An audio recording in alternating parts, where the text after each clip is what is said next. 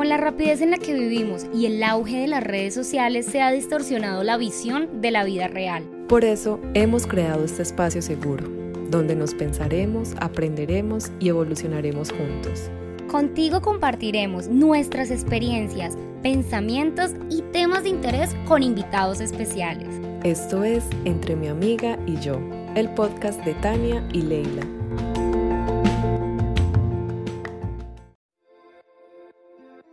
Con la rapidez en la que vivimos y el auge de las redes sociales se ha distorsionado la visión de la vida real. Por eso hemos creado este podcast, un espacio para el cambio, el caos, la contradicción, el estaré muy vieja, ¿qué dirán de mí? Amiga, ¿y qué hago? Aquí hablaremos de romance, tragedia, de nuestras locuras y, y alguno que otro tema interesante. Eso sí, lo que nunca van a faltar son las risas. Nosotras somos Tania y Leila y esto es Entre mi amiga y yo. Bienvenidos. Hola a todos, bienvenidos a un jueves más con Entre mi amiga y yo. Como saben, en esta tercera temporada estamos hablando sobre amor propio y todo lo que abarca el amor propio, que han salido temas súper interesantes. Así como el tema de hoy, que tenemos una invitada súper, súper especial. Sí, son temas súper interesantes que uno no piensa que puedan ser sinónimo de amor propio y resultan ser amor propio puro, o sea, es amor propio. Hoy nuestra invitada súper especial es Juliana Londoño. Ella es psicóloga y estudiante de administración. Su propósito de vida es ayudar a otras personas a pensarse y a transformar su vida. Por eso creó un espacio que se llama arroba serenamente.co. Este espacio es un espacio de conciencia donde ella comparte herramientas para gestionar la ansiedad y la elección de metas.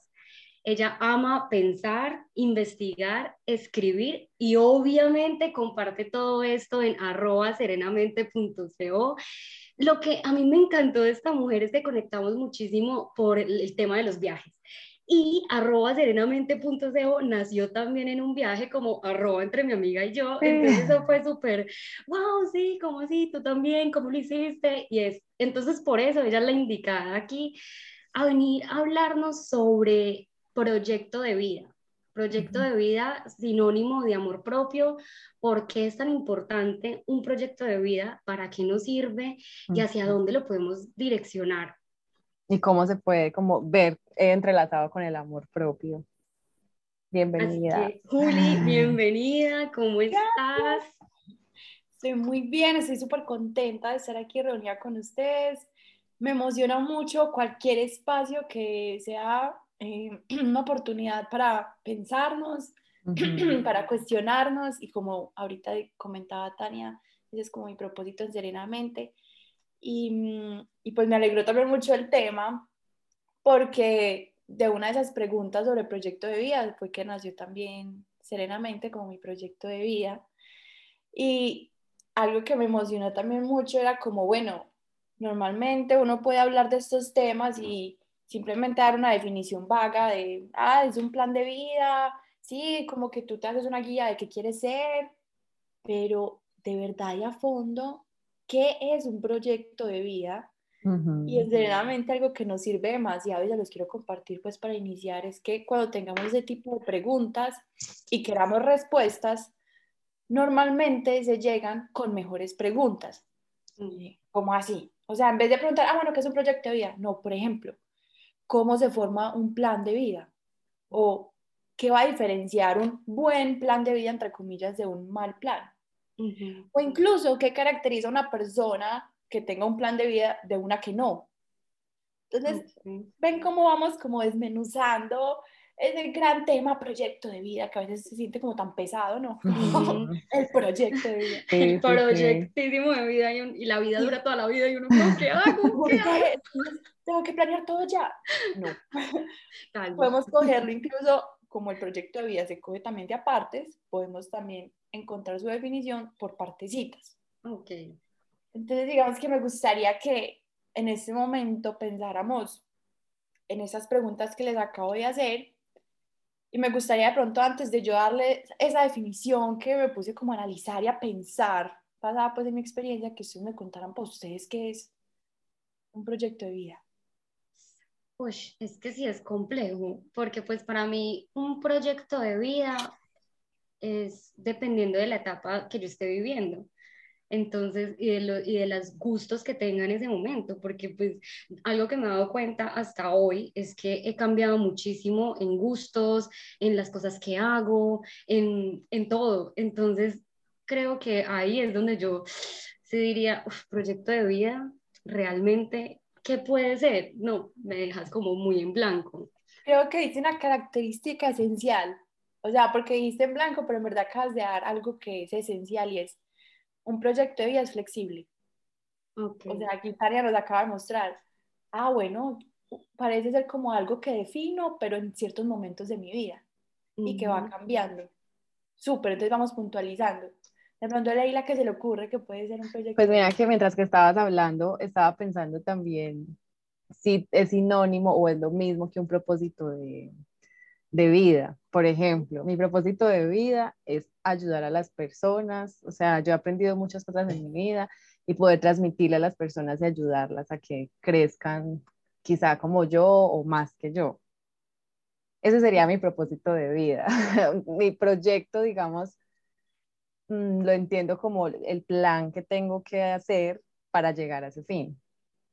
Entonces, digamos que estudiar o hacer cursos o no sé, trabajar o no sé si me estoy equivocando, pero así lo tengo yo como en mi cabeza. Imagínense que hiciéramos como una integración de lo que las dos acaban de decir. Entonces, por ejemplo, Tania acaba de decir, bueno, es algo flexible. Eh, Leila dice, bueno, tiene que ver también con un fin último, con un propósito al que le formo un plan para alcanzarlo. Pero sin olvidar que es flexible. Entonces, unir, digamos, esas dos definiciones y vamos armando aquí eh, como un rompecabezas. Yo, digamos, puse a preguntarme, bueno, ¿qué es un proyecto de vida? Y quiero compartirles como aquello a lo que llegué, también uniendo lo que ustedes acaban de decir. Y me di cuenta, pues como pensando en mi experiencia, que un proyecto de vida es un compromiso que cada uno hace con su potencial. ¿Cómo así? Un proyecto de vida es como ese trato que hacemos como, ok, para allá vamos y sabemos por qué vamos para allá. Y me di cuenta que involucra cuatro cosas. O sea, podemos pensar en más, pero les quiero compartir estas. Una muy importante es oportunidad de autoconocimiento. Digamos que Leila lo tiene muy claro, es encontrar un propósito, o sea, se fundamenta alrededor de un propósito, entonces es una oportunidad de, de autoconocerse, de ir al pasado para ver qué me ha emocionado antes y qué es lo que, digamos, eh, me hace vibrar, con qué soñaba de ser chiquita, a qué jugaba, em, o cuáles son mis modelos a seguir, em, también para qué soy bueno o buena, pero también es ir a un futuro y ahí viene esa segunda característica y es que encuentro que esta parte de proyecto vida también es una invitación a autocrearse, o sea, no solamente, eh, listo, me conozco, a ver qué de pronto me ha funcionado y qué podría hacer, pero también, listo, tengo este material, ¿qué decido ser? Entonces, es como una oportunidad para ir al pasado y hacer ese autoconocimiento y una invitación para ir al futuro y autocrearse. Entonces, ¿qué voy a hacer? ¿Cuál va a ser ese ideal? ¿Por dónde voy a empezar? De pronto, antes de pasar a las otras dos características, me gustaría saber si de pronto se han hecho esas preguntas, como ¿Alguna vez se han puesto a pensar, ve, yo chiquita, ¿qué quería hacer? Sí, justamente, o sea, ahorita en este proceso, más que todo en este proyecto que tenemos Ley y yo creando el podcast y todo, mm, me llegaron muchas esas preguntas.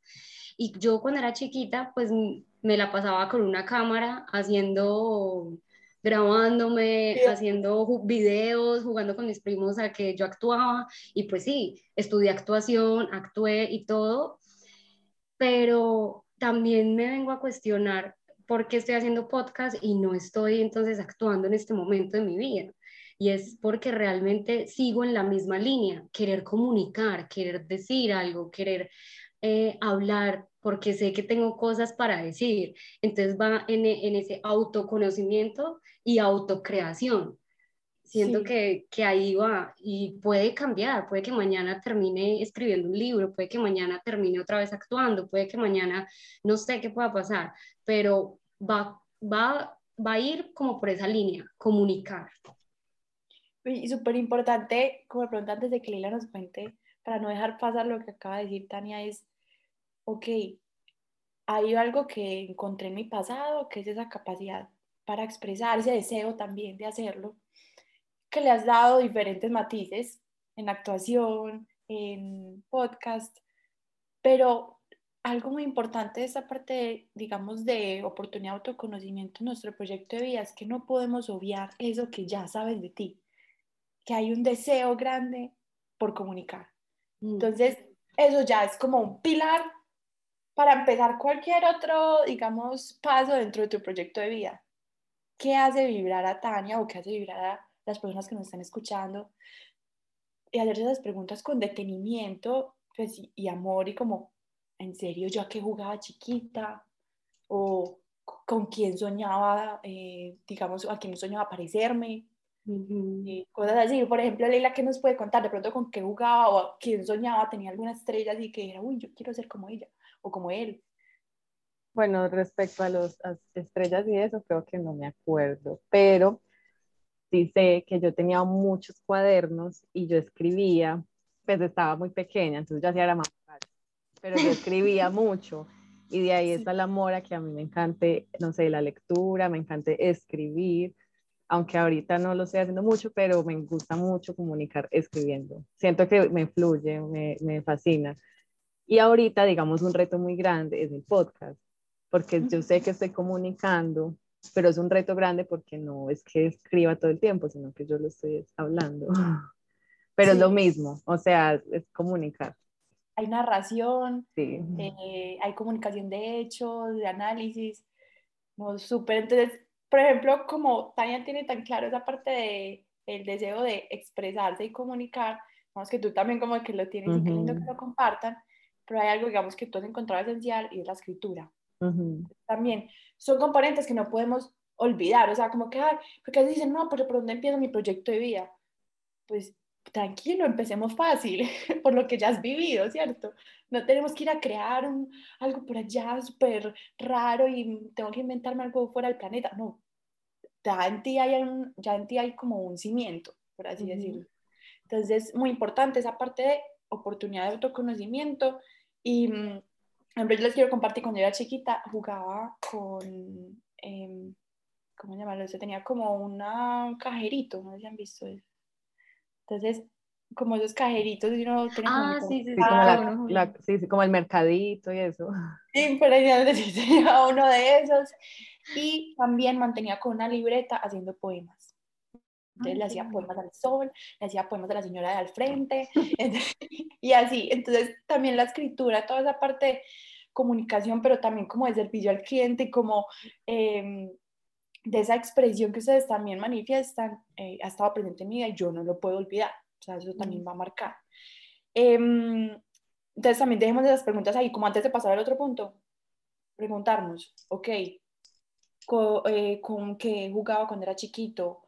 o qué soñaba hacer y que le decía a la gente que me iba a convertir, eh, que he sido buena o buena desde chiquito, hay algo que uno como que le fluye, ¿cierto? Tenerlo también en cuenta. ¿Qué temas me generan curiosidad? Pues porque no es gratuito que, eh, digamos, Dani haya leído o haya visto temas sobre actuación y, no sé, por ejemplo, a mí me encanta leer sobre salud mental y sobre eh, bienestar de vida o cómo, digamos, funciona la mente. Pues eso no es como porque alguien nos obligó, nos puso un papel en la cara, tienes que ver esto, no, o sea, también hay pistas en esos temas que, eh, que nos interesan. y sí, em, mira que em, yo ahorita estoy trabajando mucho con niños y es, y es ver también como dos niños que son hermanos, que están, pues se crían en la, en la misma casa, los mismos papás, son totalmente diferentes y empiezan a tener gustos totalmente diferentes.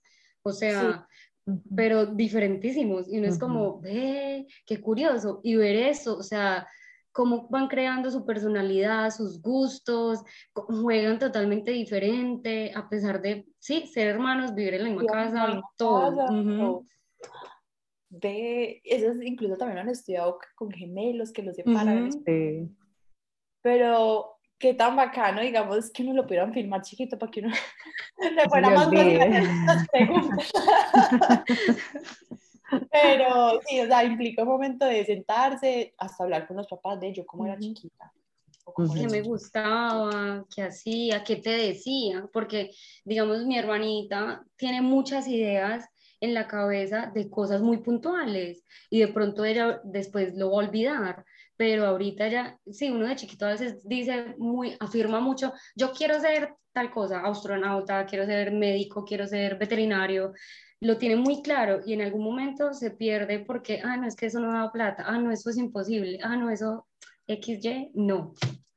Sí, llegan muchas creencias que, y de alguna manera se vuelven como obstáculos para ese otro segundo punto que hablábamos de autocreación, porque como que se vuelven unas cargas que no permiten volar esa imaginación de qué puedo en serio ser y qué voy a hacer con mi vida. Entonces ese segundo punto también es esencial, ya no ir al pasado, sino ir al futuro a ver qué es lo que me emociona. O sea, y si me imagino de pronto haciendo, digamos, tal oficio o teniendo tal experiencia, ¿qué siento en el cuerpo? Esa es otra forma también de saber, no solamente ir al pasado, sino ir al futuro a ver qué tipo de experiencias al visualizarme me emocionan o incluso experimentarlas. Eso sería lo mejor que uno puede hacer. Em, en mi caso, viajar. Viajar. Es como, check, ahí ese es como el, el, que te ayuda a generar esa autocreación o por qué lo mencionas? Porque siento que me hace vibrar, o sea, cuando pienso en viajar, en conocer algo nuevo, en, sí, en irme a otro país, es como, es, es una aventura, qué bien, es que desde chiquita también siempre fui muy aventurera. Entonces está eso ahí de como búsqueda de peligro, como es, esa vaina de aventurarse, hacer cosas que, los, que de pronto los otros niños lo veían como de miedo o así. Yo, vamos, vamos, que es por ahí. Y la gente, no, Tania, no. No, me, da, Ajá, me da esa sensación de, de, de, aventurarme, de algo nuevo.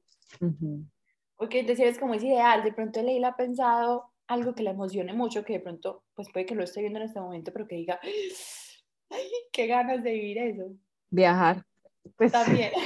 me ha encantado. Yo de hecho fui tripulante de cabina ocho años. Es que a mí viajar me apasiona demasiadísimo. O sea, es una cosa. Y las personas. Yo también soy psicóloga. O sea, me encantan las personas. Ay, genial. Sí, te entiendo. Hay una curiosidad ahí en la espera. Entonces, vean cómo esto también de ir al pasado, ir al futuro, nos lleva al tercer punto y es que un proyecto de vida también se vuelve un filtro de decisión y de enfoque. ¿Cómo así? Si yo, digamos, tengo claro, digamos, ustedes me han hablado de cómo tienen claro esa, eh, ¿cómo decir? Como ese gusto por comunicar y ese también deseo por vivir experiencias de viaje. Entonces, si se les presenta un proyecto, que implica de pronto un trabajo de horario de oficina donde tiene que cumplir eh, algo semanal y pues imposibilita demasiado salir de su ciudad, uno dice, pues, ¿por qué le diría que sí? o sea, ya tienes como una guía, por así decirlo, de a qué decirle que sí y a qué decirle que no, no solamente en cuanto a trabajo, también en cuanto a relaciones, en cuanto a objetos, compras, eh, en fin, en muchas decisiones. Entonces, el proyecto de vida también funciona como eso, te ayuda a tomar decisiones mucho más fácil porque te hace norte para dónde vas y puedes fácilmente decidir si esto va con ese camino o no. Em, por ejemplo, algo que también, digamos, se puede entender desde el proyecto de vida es que finalmente, que es como esa cuarta característica que les quería compartir, se va convirtiendo como una guía no solamente para tomar decisiones, sino también de felicidad. Y yo sé que suena como muy cliché, como, ay, tu proyecto de vida te va a mostrar cómo ser feliz. Pero eh, hay, una, hay un discurso, no sé si ustedes lo han escuchado, de un, ay, yo anoto el nombre por acá, de un profesor de innovación que se llama Chris Tessen, pues si, no estoy pronunciando mal el nombre, pero se, pues es su apellido y él llevó como un discurso de cómo generar tu métrica de vida o cómo medir tu éxito en la vida. Entonces, él, digamos que decía que lo más importante es uno tomarse el tiempo de, ok, me voy a concentrar en definir qué va a hacer que mi vida valga la pena, ¿cierto? Como qué métrica voy a tener. Y después me dedico a eso, pero es un momento de crear también como ese propósito, ese fin último. Y a veces eso puede ser muy difícil, pues como, bueno, ¿qué es lo que hace que, que mi vida en serio se sienta como algo valioso? ¿De pronto alguna vez se han hecho esa pregunta? Yo sí, muchas veces. Como, digamos, como dijo Tania al principio, que todo tiempo uno va cambiando. Cuando yo empecé a ser tripulante, yo dije, ay, no, yo quiero ser tripulante toda mi vida pero yo empecé a estudiar psicología y yo dije, ah, no, yo quiero ser psicóloga. Entonces ya no quería ser tripulante, o sea, quería seguir viajando, pero ya no como tripulante. Entonces, em, se me fue la idea. Que si te has hecho esa pregunta de, por ejemplo, pues cuando hiciste esos cambios, ¿qué que cambió esas respuestas frente a qué hace que tu vida valga la pena? Ah, sí. Sí, porque digamos que llegó un punto en el que yo ya iba a, a volar, ya iba a trabajar y ya digamos mi, mi, cuerpo ya no era el mismo. O sea, como las sensaciones ya no eran lo mismo, ya no sentía esa emoción, ya no sentía esa felicidad.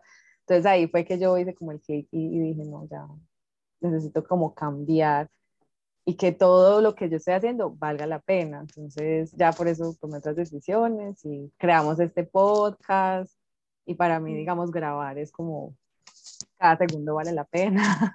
Total. Sí.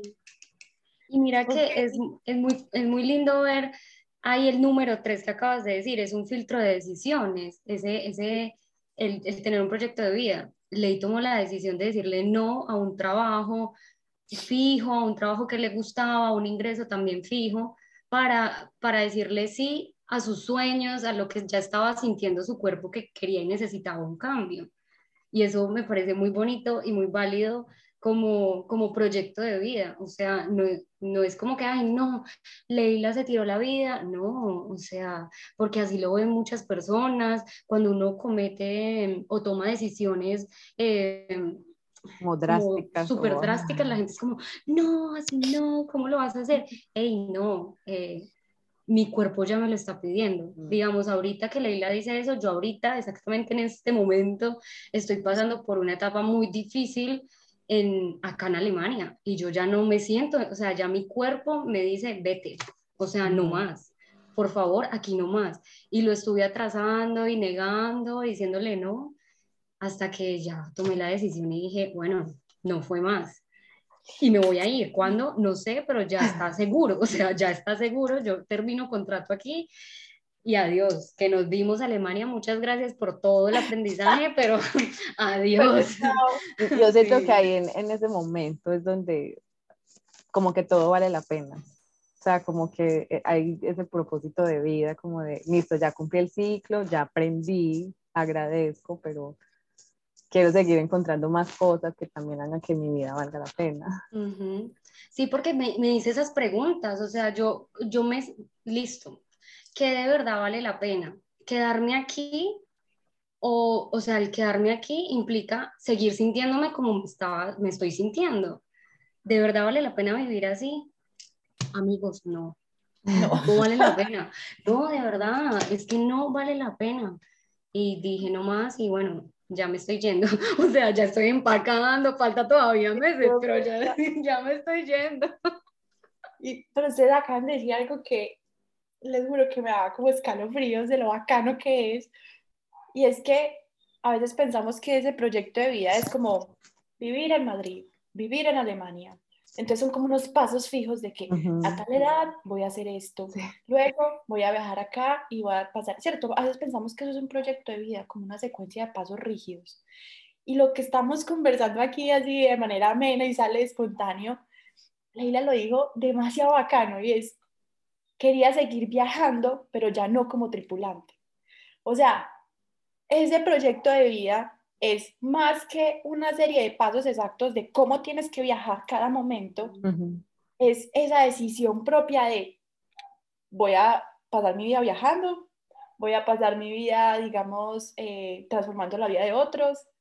O sea, es más que esas secuencia de pasos, ese propósito y norte al que me voy a dirigir y esos momentos de introspección donde abrazo ese caos y digo, ok, voy a hacer algo con esto, a mi manera, eh, creándome a mí misma, a mí mismo y ya emprendiendo, digamos, ese camino que en cada momento va cambiando. Entonces eso es súper importante, como que no lo dejemos pasar, no creamos que el proyecto de vida ya es una guía fija de lo que tenemos que ser o hacer, sino que más bien es esa oportunidad de autoconocimiento, esa invitación a autocrearse, un filtro de decisión que va siendo cambiante en el tiempo y una guía para tu propia felicidad. Entonces, tener en cuenta esas cuatro características. Eh, también les quería compartir, o sea, porque a veces uno dice, bueno, ¿y cómo creo esa guía de la felicidad? Pues, ¿cómo hago para saber qué hace que me valga la pena? Digamos que ustedes lo han tenido un poco más claro, pero obviamente les quiero compartir cosas de psicología y de filosofía, que creo que también nos pueden servir. Y es que, em, por ejemplo, ¿alguna vez has escuchado esto de eudaimonía? Mira, eso lo mencionaba Aristóteles, que para él eso era el fin último de la vida, que eso es como felicidad, ¿cierto? Pero no dice, bueno, ¿y cómo empiezo a saber qué es lo que me hace supuestamente como feliz? Entonces él decía, te voy a empezar diciendo que no.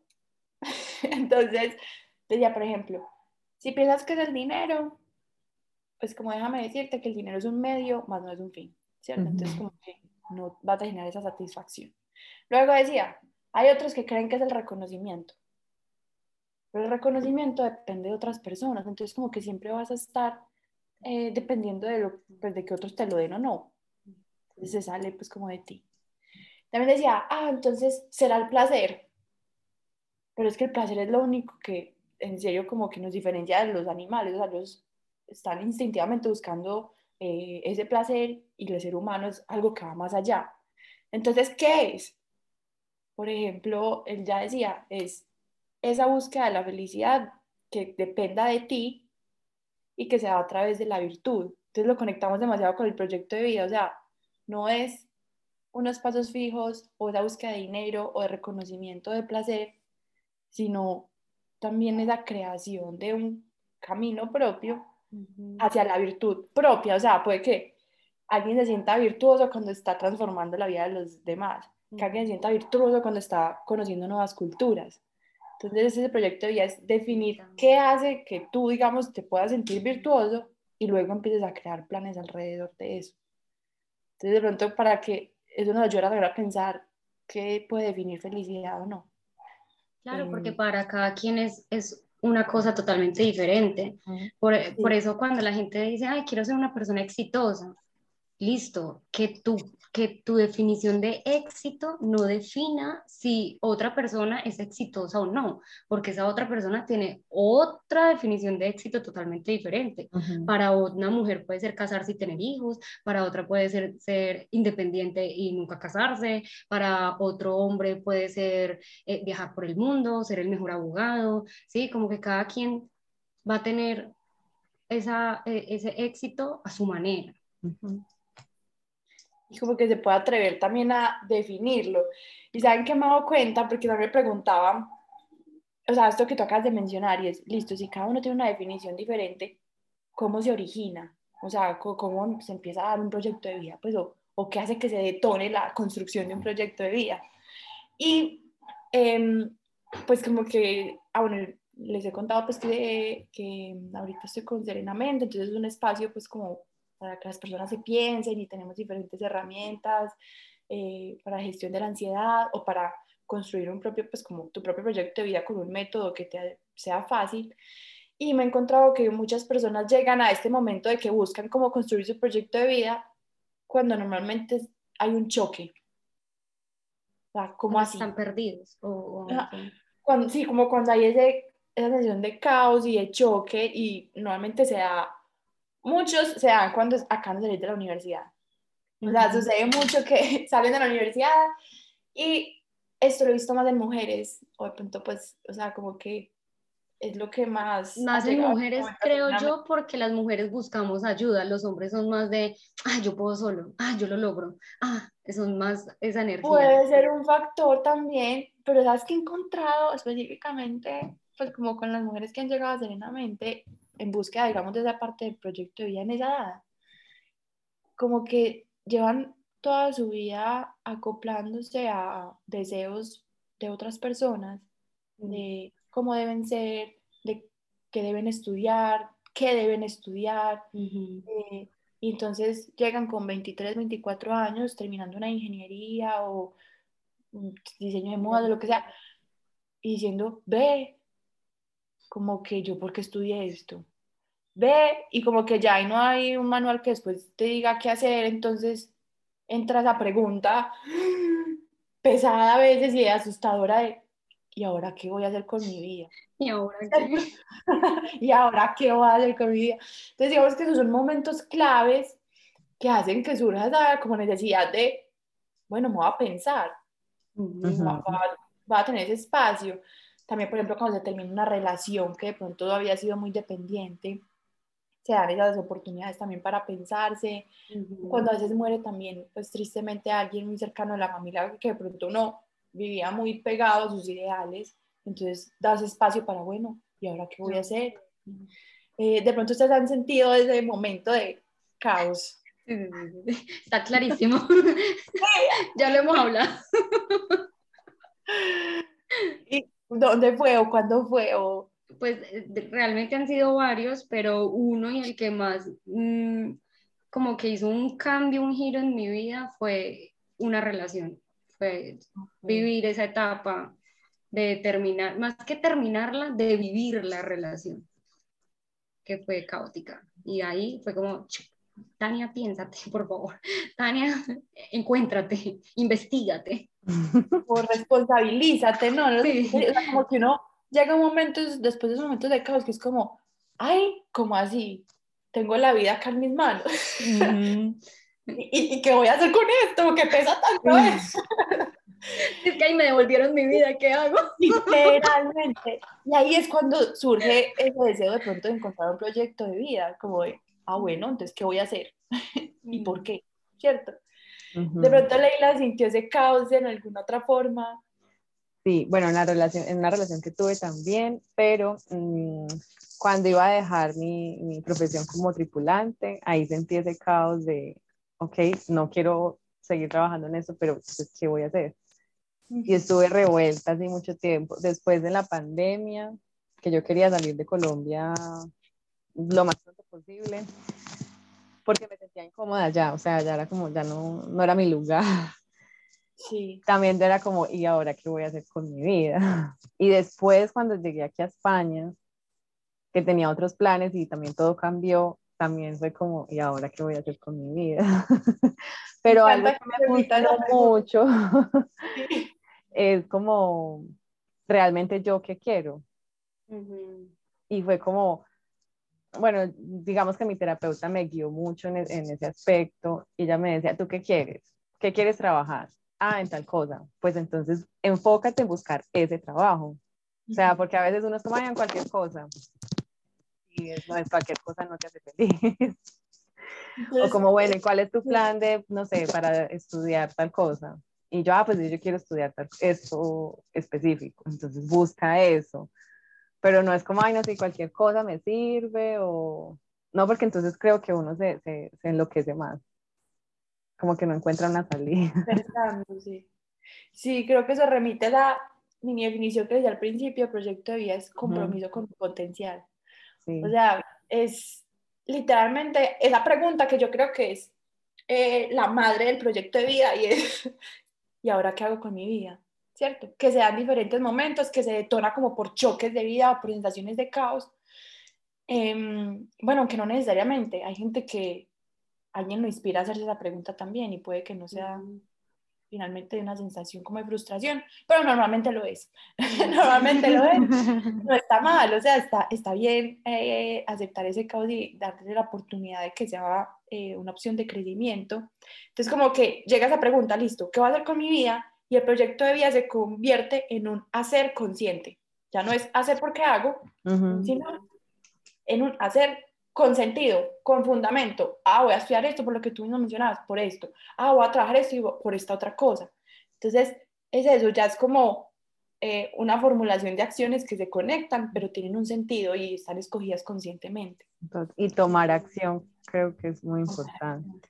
Claro, porque es que uno el 31 de diciembre se hace un montón de metas, un montón de, de cosas y uno no hace nada. O sea, hay mucha gente que, me incluyo, que ha, dicho muchas veces voy a hacer esto, voy a hacer tal cosa, voy a aprender inglés, voy a ir al gimnasio, voy a bajar tantos kilos y a la final nunca tomamos acción y quedan ahí escritas.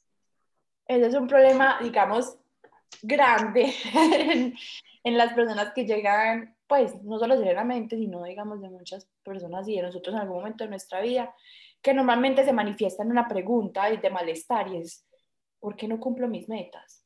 ¿Cierto? O ¿por qué desisto de la mitad del camino? ¿O por qué no logro arrancar?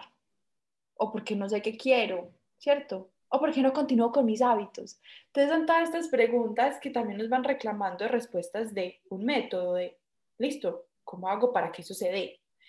Entonces, eh, ahora, como les comentaba, entonces, sinceramente, es, todos tenemos estas preguntas, estamos buscando, digamos, una sensación de bienestar, pero nadie nos dice cómo encontrar las respuestas. Yo le puedo decir, ah, es un proyecto de vida. Ajá, ¿y eso cómo se hace? Entonces, lo que hacemos es, es literalmente, darle las herramientas a las personas con métodos basados en psicología, obviamente, para que eso que a veces se ve tan difícil, tan peligroso, se vuelva fácil. Pero no te digo, ah, este es tu proyecto de vida, no. Esos son los pasos para que tú formules tu proyecto de vida, que es muy diferente. O sea, no dar la respuesta, sino eh, dar el medio para que la persona cree su, su propia respuesta y les queda como compartir esos problemas grandes que se dan, y ustedes mencionan algunos, pero uno es que no saber qué queremos, ¿cierto? Otro es no pasar a la acción. Otro es no eh, digamos, eh, persistir en el camino, distraerse fácilmente con nuevos proyectos. Otro es no continuar con los hábitos luego de que ya alcanzamos algo. Y el último, que es el que más he estado trabajando ahorita, es no sentir urgencia por los sueños. De pronto se identifican con alguno. Con todos. Los he vivido. todos los he vivido en algún momento de mi vida. Sí. Súper interesante. Sí, Julio, eh, ¿los puedes repetir, porfa? Claro que sí. Em, yo pues, ustedes saben que a mí me encanta pues como toda la parte del estudio, y soy súper nerd, entonces yo le puse hasta nombres así como técnicos para que sea más fácil recordarlos. Pues ya que me los preguntas, los llamo los problemas de las 5I. Ok. ¿Por qué? El primero es indecisión. ¿Cierto? O sea, no sé qué quiero, y estoy confundida o bueno. El segundo es ya un problema de impotencia. Pucha, tengo todos estos sueños en la cabeza y no sé por dónde arrancar y no sé cómo arrancar y cuál es, pues como que me siento agobiada angustiada por todo esto que quiero lograr. Eso es muy común en emprendedores. o sea, lo veo muchísimo, es como, y quiero montar tal negocio y tal cosa y no sé qué, pero se agobian con todo lo que quieren hacer. Y el tercero es, eh, ay, espérate, acá.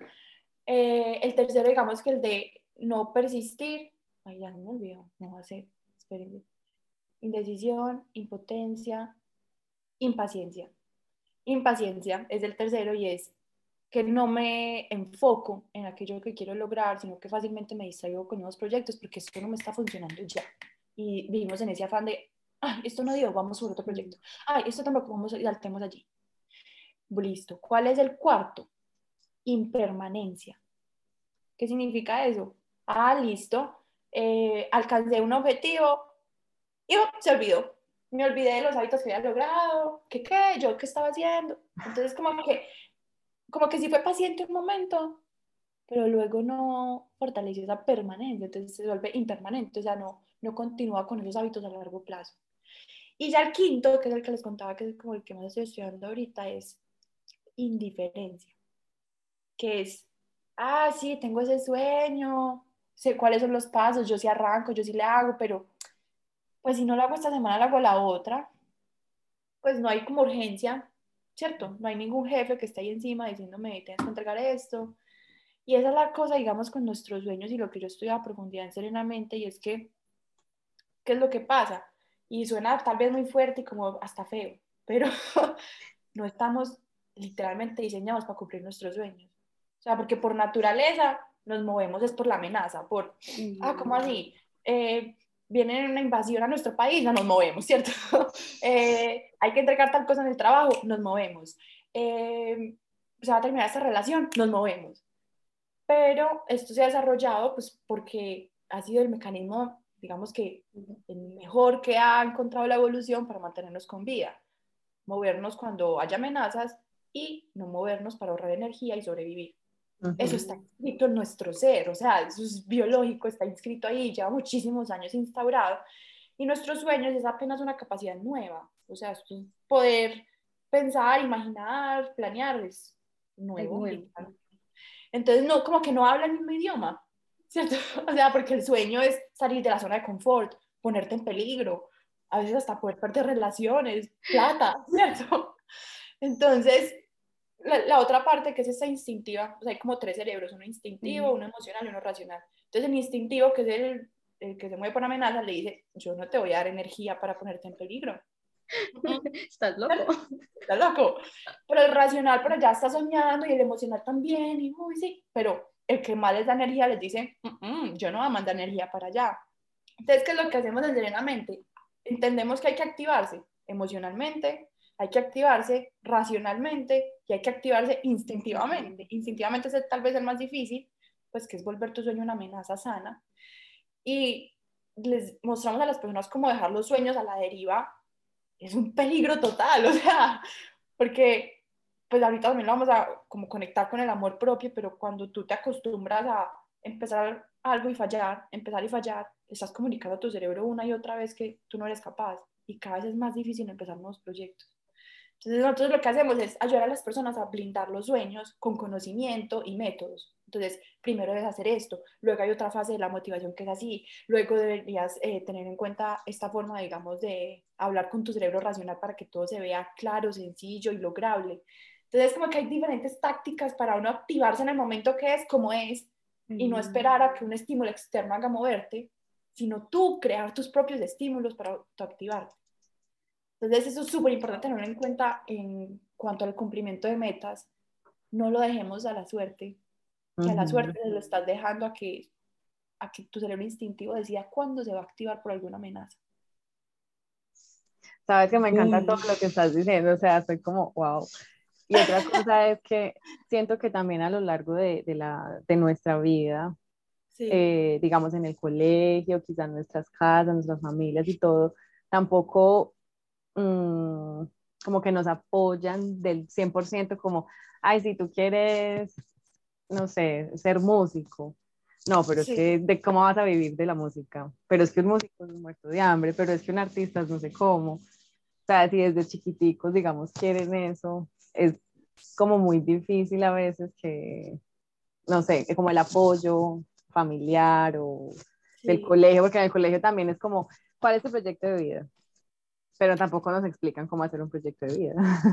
Es, acabas de decir algo demasiado crucial y es, no nos explican cómo hacer un proyecto de vida, no nos explican cómo planear un futuro, o sea, como que, y, eso cómo se hace, cómo se come, ¿Qué, por dónde empiezo, qué me va a ayudar a que se fortalezca, porque mucha gente hace el proyecto de vida. Ah, sí, nos sentamos, por ejemplo, eh, pues em, lo pueden hacer internamente online o asesoría así, pues como digamos directa, y nos sentamos, hacemos el proyecto de vida, no sé qué, varias sesiones, pero también les enseño es cómo mantener y blindar ese proyecto de vida, porque es que también entra en juego la motivación, que a veces creemos que es una sola, entonces como que me ilusiono y quiero ser médico y ya con eso me voy hasta el final, los 10 años de carrera, no, así, lo que a ti te emociona al principio de una meta no es lo que te mantiene todos los días a levantarte a las 5 de la mañana, mamado, hay otras cosas que juegan ahí y entran a modificar esa motivación, entonces no solamente es crear un proyecto de vida, es asegurarlo con herramientas de psicología que te hagan potenciar tu capacidad y, que empieces a hablar el mismo idioma entre tus tres cerebros, para que todos vayan hacia el mismo objetivo y no uno por allá pensando en que solamente se va a levantar cuando se caiga la casa. Algo así. Pero genial, digamos que lo menciones porque creo que ese momento en el que uno deja un poquito de escuchar esas voces externas que tú las mencionas y se toma ese momento para pensarse a sí mismo y a su vida, que es pues un sinónimo de proyecto de vida, finalmente termina siendo también ese sinónimo de amor propio, lo que hablábamos al principio. Y uno dice, bueno, pero ¿por qué? ¿Cierto? Entonces, me ha pasado mucho que, no sé si de pronto a veces han pensado cuál es la diferencia entre autoestima y amor propio. Pues no. Era como igual. Parecido. Parecen iguales, ¿cierto? Como, ah, eso es como todo como quererse. Pero es muy diferente. O sea, me que autoestima es como esa imagen que uno tiene de uno mismo, ¿cierto? De quién soy, eh, para qué soy bueno, en fin. Y amor propio, más que una imagen, es una acción. Mm. Justo eso estaba pensando. Sí, genial. Sí, porque es que, o, cómo la pensaste, me gustaría saber. Eh, no, pues dije, como autoestima, eh, el amor propio para mí son acciones, hacer algo para afirmarme y decirme que me amo y que estoy para mí. Y el autoestima es más que todo como ese concepto que, que obviamente también a veces está lastimado por, por cosas externas y también pensamientos internos que básicamente es la canción que queda ahí sonando como no soy suficiente, en, queda sonando en la cabeza, no soy suficiente, no sirvo para nada, estoy gorda, eh, todo es una mierda, ¿sí? Como que esos malos pensamientos se quedan ahí, que se quedan ahí y van destruyendo ese autoestima entonces creo, ajá, ese concepto que creo de, de mí misma. Y el amor propio son las acciones que, que hago cada día o, o que me, me, inspiran a mí misma, me, me reafirman que, que, estoy conmigo, que estoy para mí. Hay algo que, digamos, les quiero mencionar ahí y es como que muchas veces empezamos por el autoestima, no sé si ahorita han visto esa moda que de pronto pues también se iba mencionando más ese concepto de a crear afirmaciones, eh, yo soy poderosa, yo soy capaz, eh, yo voy a triunfar. Y como que se va creando ese concepto de, de, autoestima antes que el amor propio. Primero autoestima, crea esa imagen. Pero digamos que yo lo que invito a las personas es, no, no, no, no, no empieces por ahí, porque es que eso finalmente es una ilusión de una imagen que está atada a valoraciones sociales que de pronto tú ni siquiera has aceptado como, ve, yo sí quiero dar eso, sino como que eso es lo que suena bonito, es lo que hay que decir ahora. Yo soy súper, ah, cierto. Pero si empezamos por el otro lado, por el amor propio, por la acción, cuando nosotros, digamos, nos sentamos a pensar nuestra vida y a ver para qué somos buenas, para qué, qué nos imaginamos en el futuro siendo, eh, qué hace que nuestra vida valga la pena y empezamos a actuar ya ese concepto no está fundamentado en una ilusión, ya está fundamentado en acciones, en la que nos hemos demostrado a nosotras mismas o a nosotros mismos que somos capaces y que hemos logrado ciertas conquistas internas de miedos, de salir de esa zona de confort. Entonces, por eso el proyecto de vida se vuelve también esa manifestación del amor propio, porque es poner en acción aquello que nosotros queremos lograr y finalmente crear un concepto de nosotros, o sea, una autoestima, pero ya basada en esas acciones, no en una ilusión de, ves, y es que hay que hacer tal cosa que de pronto lo dice mi mamá, pero yo ni siquiera lo he pensado. Ah, ok. Me, me parece súper válido lo que estás diciendo, primero porque eh, se me fue la palabra, porque así aprenden los niños. O sea, mira que un niño aprende haciendo primero y después crea el concepto de que es un individuo. El, el niño bebé no sabe que está separado de su madre hasta que se entera que está separado de su madre, pero él no sabe. Él cree que todavía sigue ahí y va aprendiendo a que es un individuo, a que está solo, a que tiene manos, tiene ojos, con acciones, tocando cosas, eh, metiéndose las cosas a la boca, empieza a darse cuenta que es un ser. O sea, con acciones y ya después tiene el concepto de individualidad.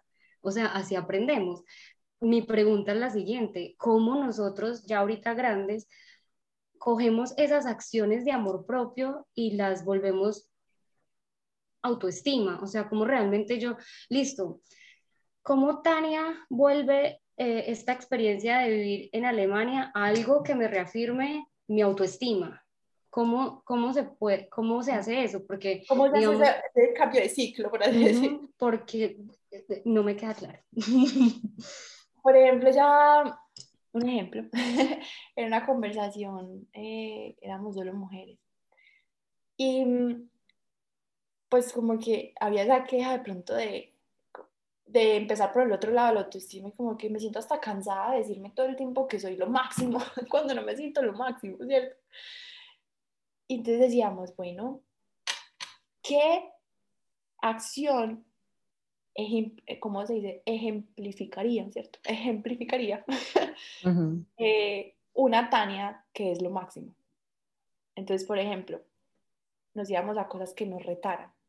En este momento, salir de Alemania. Ok. Un reto es, digamos, eh, salir de Alemania y hacerlo de cierta forma. No voy a empezar diciéndome, soy capaz, y lo máximo, no sé qué. Vamos a la acción. Y cuando hacemos eso que en algún momento nos daba miedo, que pensábamos que no íbamos a ser capaces, y nos damos cuenta como que, ay, pucha, sí fui capaz. Ahí llega ese concepto de, esa risa es confirmatoria. Ahí llega ya, ya, ya no cabe duda, soy capaz. Entonces ahí es como volteamos ese ciclo. Ese niño que, por ejemplo, aprendió chiquito por experiencia propia un concepto, nosotros grandes, hagamos lo mismo. Por experiencia propia, la cosa es que aquí ya es más duro porque mm. vamos con miedo, con miedo consciente de, de, hacer las cosas. Eh, pero el resultado es hermoso, porque ya es también a conciencia propia darnos cuenta de qué somos. ¿Cierto? Y de lo que somos capaces. Genial, o sea, Wow. Te, da como una idea de cómo poder hacerlo. De pronto te surge alguna idea de, bueno, ¿qué puede hacer esa Tania para retarse en este momento? Uy. Empacar maleta, comprar tiquete. Irme ya. Sí, porque es que. Sí, y uno, no, es que uno espera y uno no, vamos a esperar a que tal cosa, o no, porque es que de pronto es una mala, mala idea, porque todo el mundo me está diciendo XY situación, entonces no es bueno. O, ay, ¿cómo te vas a volver si ya estás allá? Ay, y cómo, pues, como que me empiezo, obviamente es un miedo y muchas cosas, pero también empiezo a reafirmarme, hey, he logrado cosas yo sola, estoy aquí, he aprendido un idioma que ni siquiera se me ha pasado por la mente aprender. O sea, como que he logrado tantas cosas que yo misma ni me doy el mérito de que las logré. Entonces, ahí estoy fallando mal. O sea, es como, hey, primero date cuenta de verdad de todo lo que has logrado, lo que has creado y admírate primero tú. O sea, de verdad es, es de admirar. Pero no, ella no le importa. Ella es como, no, Pero bueno. Pero para eso son estos momentos, literalmente, de pensar, y qué tan bacano que, que sea la oportunidad también pues para nosotras aquí en esta conversación de pensar que, cuál es ese, digamos, próximo paso que sé que me mostraría mi capacidad. O sea, que en este momento de pronto estoy postergando, que le estoy dando excusas. A ver, Dani, que quede grabado. Dilo. Sí. Y, y, qué voy a hacer para, para empezar a actuar al respecto. O sea, finalmente yo creo que eso es como a lo que viene todo este tema y es no dejar que la vida nos pase.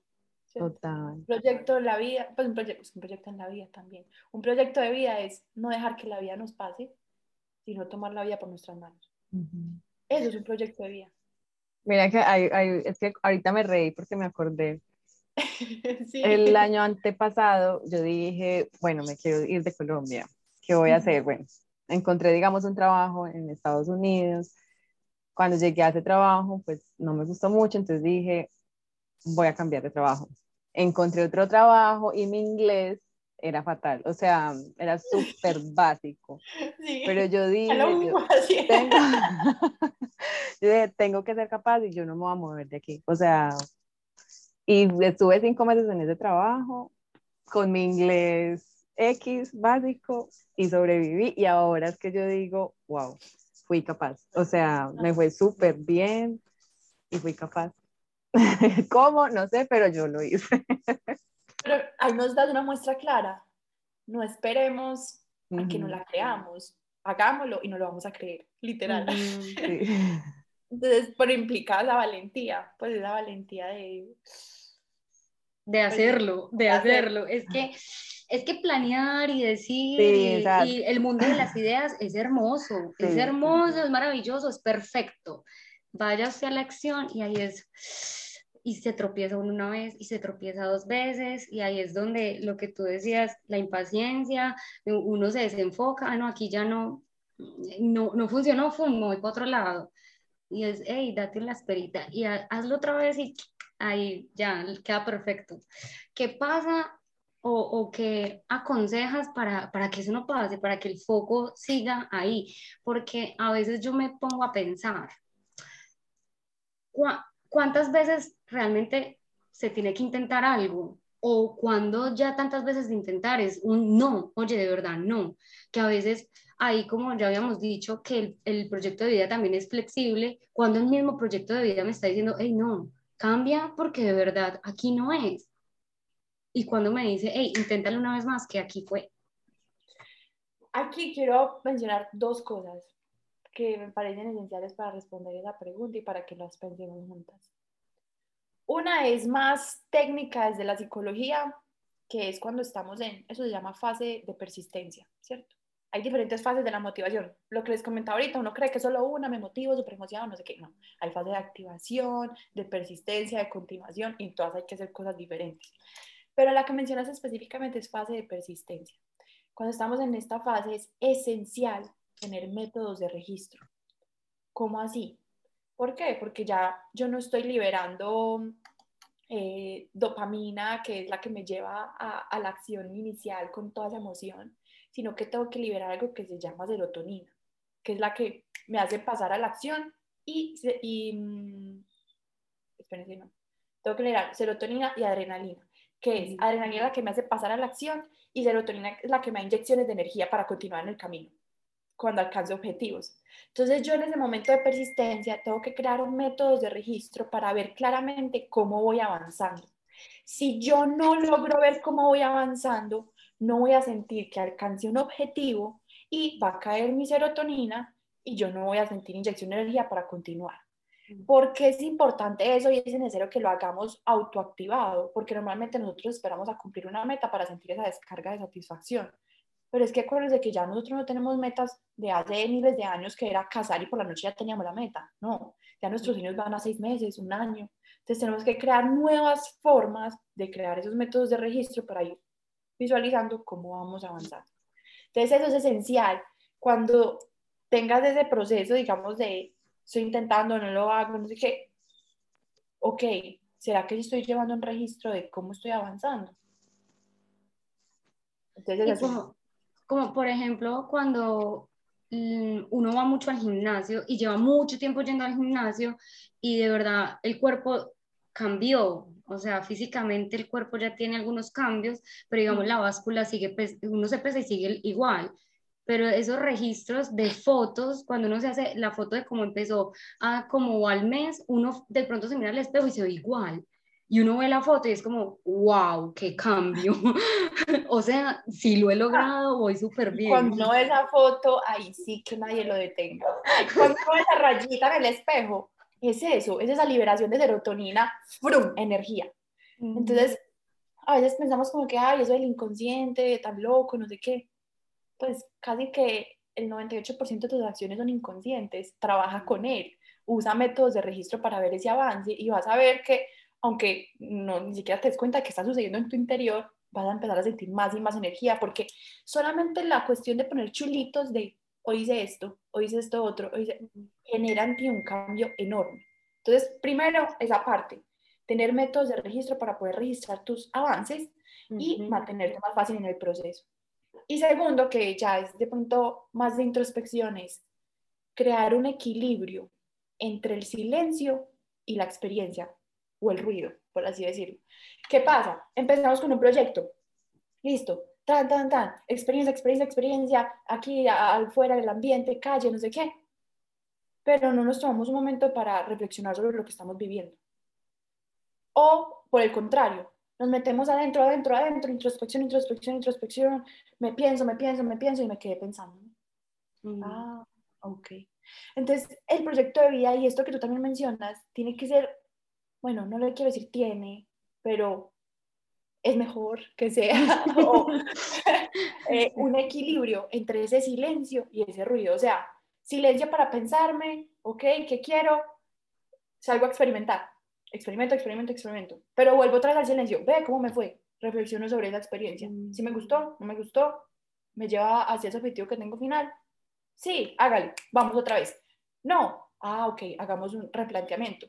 Replanteo y vuelvo a experimentar, a ver qué se siente, a ver cómo va pero no me quedo en solo experiencia o solo silencio, porque ahí es cuando me inmovilizo de una u otra manera, en esos momentos mm. de introspección y de rumiación y ya como que no dejo de pensar, o también me puedo mm. inmovilizar en experiencias extremas de todo el tiempo estar haciendo cosas pero que no me llevan a ningún lado. Total. De pronto, de pronto como ponerse también eh, metas como a corto plazo. Por ejemplo, ah, yo quiero tener abdominales, ¿sí? Pero yo sé que por hacer un día abdominales no voy a tener los cuadros, pues. Pero digamos, ah, bueno, voy a empezar, no sé, yendo tres días a la semana al gimnasio. O sea, no como a, veces de pronto empezar y todo de una, voy a ir todo un mes porque si uno de pronto no está tan acostumbrado, entonces tampoco hay mucha motivación. No sé, pienso. Incluso dan que te comento, Lilian, seriamente el tercer paso que es de, de ya comunicarse con esa parte racional, donde uno crea un plan tan específico y tan factible que tu cerebro racional diga, lo voy a hacer.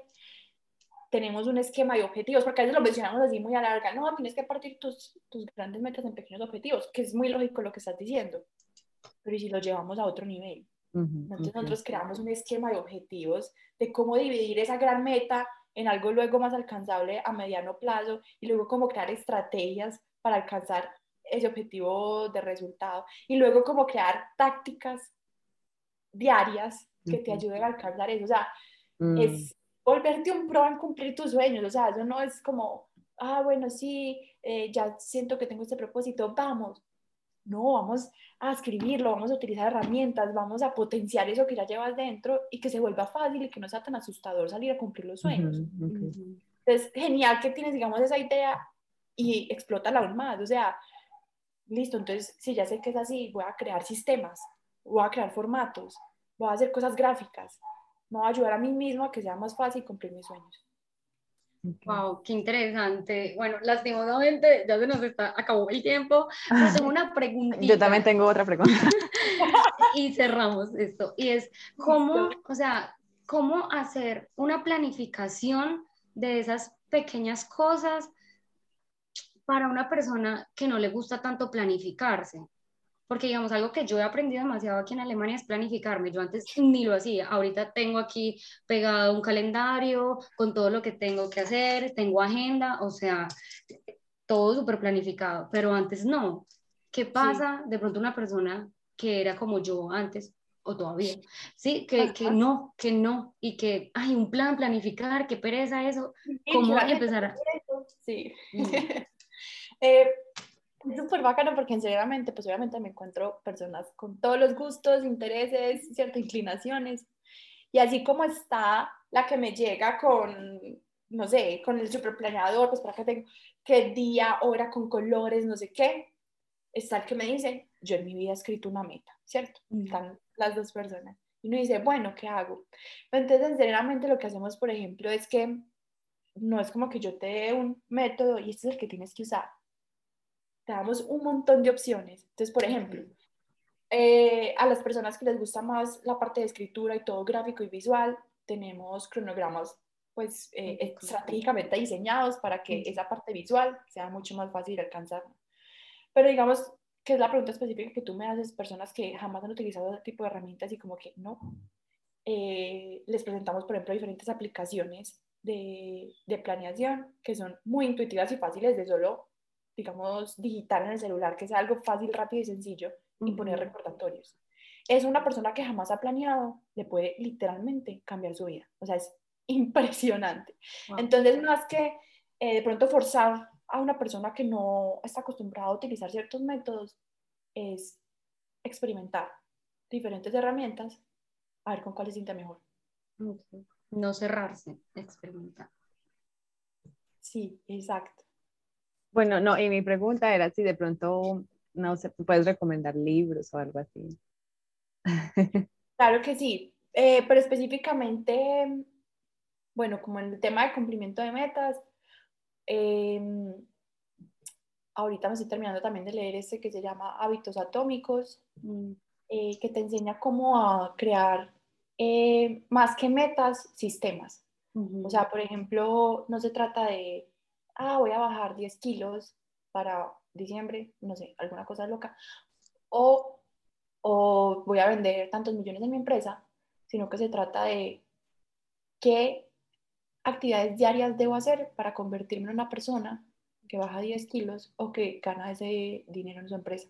Entonces se trata es literalmente como de crecer un 1% diario, si han escuchado esas frases, y es crear pequeños hábitos y actividades, se les llama sistemas, donde cada día ya tú te comprometes a hacer algo y finalmente te conviertes en esa persona, pero no estás enfocado en la meta. Entonces también rebaja estados de ansiedad. Entonces, por ejemplo, ese libro pues, sirve muy bueno para toda la parte de planeación, pero siento que se queda corto en la parte de identificar qué es lo que tú realmente quieres que es toda la parte inicial, emocional, de por qué estás haciendo lo que estás haciendo. Em, obviamente lo recomiendo el curso de Serenamente, porque digamos lo que yo hice fue que yo tuve ese momento de caos, pero en Australia. Yo llegué y como que se apagaron todas esas voces, yo aquí hacía mil cosas, pero pues en Medellín les hablo aquí, eh, pues estudiaba las dos carreras, estaba en mil semilleros, en periódicos, jugaba fútbol, o sea, un montón, montón de cosas. Todera. Todera. Y llegué allá y ya no había nadie que me dijera qué tenía o no qué hacer. Entonces, para mí ese fue mi choque, fue yo qué estoy haciendo con mi vida. ¿Cierto? Entonces, lo que yo hice fue investigar exagerado diferentes temas de motivación, de metas, de creación de hábitos, de identificación de propósito. Y yo dije, yo necesito como un paso a paso pues esto está en demasiada información, ¿cierto?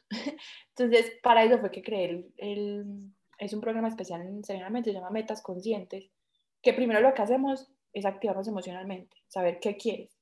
Luego nos activamos racionalmente, saber cómo lo vas a lograr, o sea, con métodos y herramientas de planificación y planes de emergencia, en fin, de todo.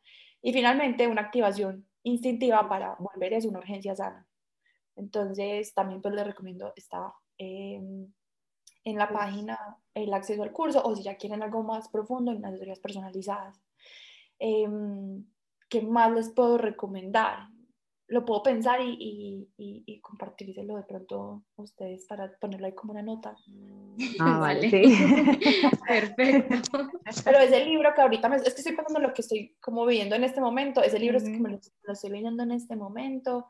Em, ah, bueno, hay otra teoría que se llama Heart Goals, que también es un libro. Em, pero, por ejemplo, esa teoría es también desde la parte de planeación, que es como el tercer paso, digamos, del programa de Mente, que es cómo vuelvo mis metas objetivos. Me imagino que de pronto han escuchado la teoría SMART Goals, esta otra es Heart Goals.